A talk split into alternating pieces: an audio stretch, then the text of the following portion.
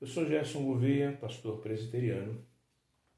Eu quero falar hoje com você sobre gratidão a Deus.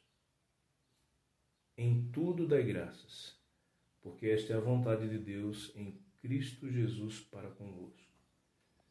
Primeira carta de Paulo aos Tessalonicenses 5,18. A valorização do hedonismo é uma característica do ser humano. A busca desenfreada pelo prazer. Isso gera egoísmo, gera individualismo, porque o alvo passa a ser aquilo que me faz bem, aquilo que me dá conforto. Quero contar para você uma experiência do Dr. Gary Oliver, psicólogo e professor universitário norte-americano no Arkansas. Ele teve câncer cinco vezes. Na quarta vez, recebeu um diagnóstico de que ficaria permanentemente sem voz. Enquanto lutava contra o câncer nas quimioterapias, perdeu seu pai. E dois filhos sofreram um grave acidente automobilístico. Um deles veio a falecer. A esposa, que na época tinha 25 anos, ficou doente e foi diagnosticada com câncer no pâncreas. Ele perdeu um dos filhos e dois meses depois a esposa.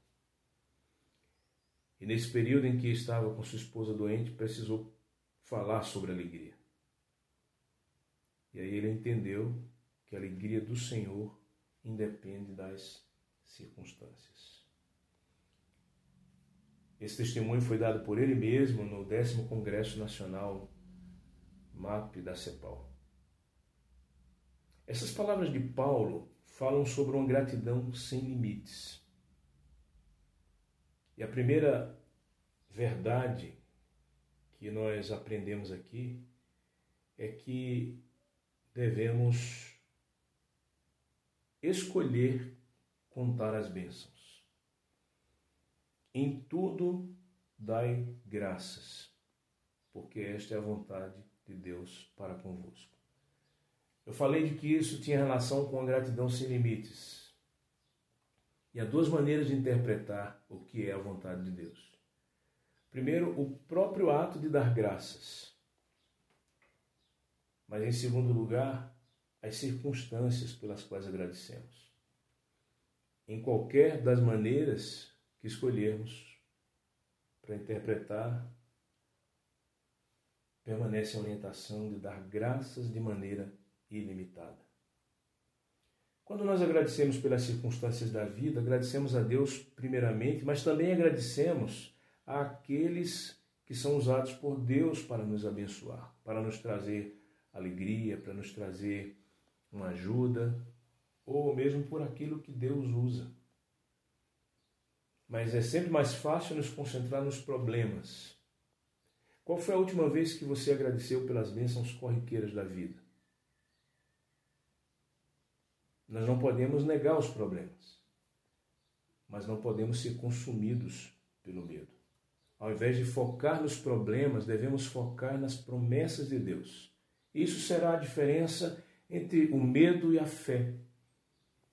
O apóstolo Paulo também escreve aos Romanos, no capítulo 8, 28, dizendo: Todas as coisas contribuem juntamente para o bem dos que amam a Deus.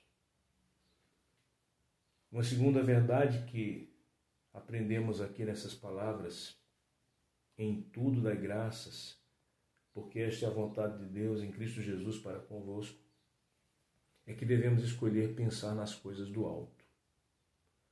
É a vontade de Deus que deve dirigir nossos pensamentos. Há muitas ideias, teorias, ideologias que tratam da vida e do comportamento humano, mas nem todas são compatíveis com os princípios de Deus. E onde é que nós os encontramos? Em Sua palavra, na Bíblia Sagrada. Colossenses 3,2 diz assim: Pensai nas coisas que são do alto e não nas que são da terra. Não precisamos interpretar isso literalmente, né?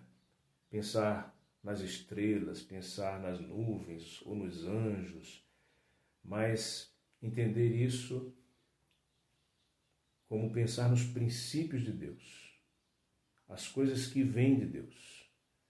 Filipenses 4:8. Tudo que é puro, tudo que é amável, tudo que é justo, se há algum louvor, seja isto que ocupe o seu pensamento. Isso não significa esquecer os problemas à volta. Não significa negar a realidade, mas interpretar a realidade à luz da vontade de Deus. Por exemplo, a pandemia que estamos enfrentando. Certa vez Jesus disse: No mundo tereis aflições, mas tende bom ânimo. Eu venci o mundo. Então, por causa de tudo isso que nós comentamos aqui, escolha obedecer e agir a verdade, o baseado na verdade de Deus. Em tudo dai graças, porque esta é a vontade de Deus em Cristo Jesus para convosco. E eu termino com as palavras atribuídas a Martinho Lutero. Você não pode impedir um pássaro pousar na sua cabeça, mas pode impedi-lo de construir um ninho. Um grande abraço e até a próxima.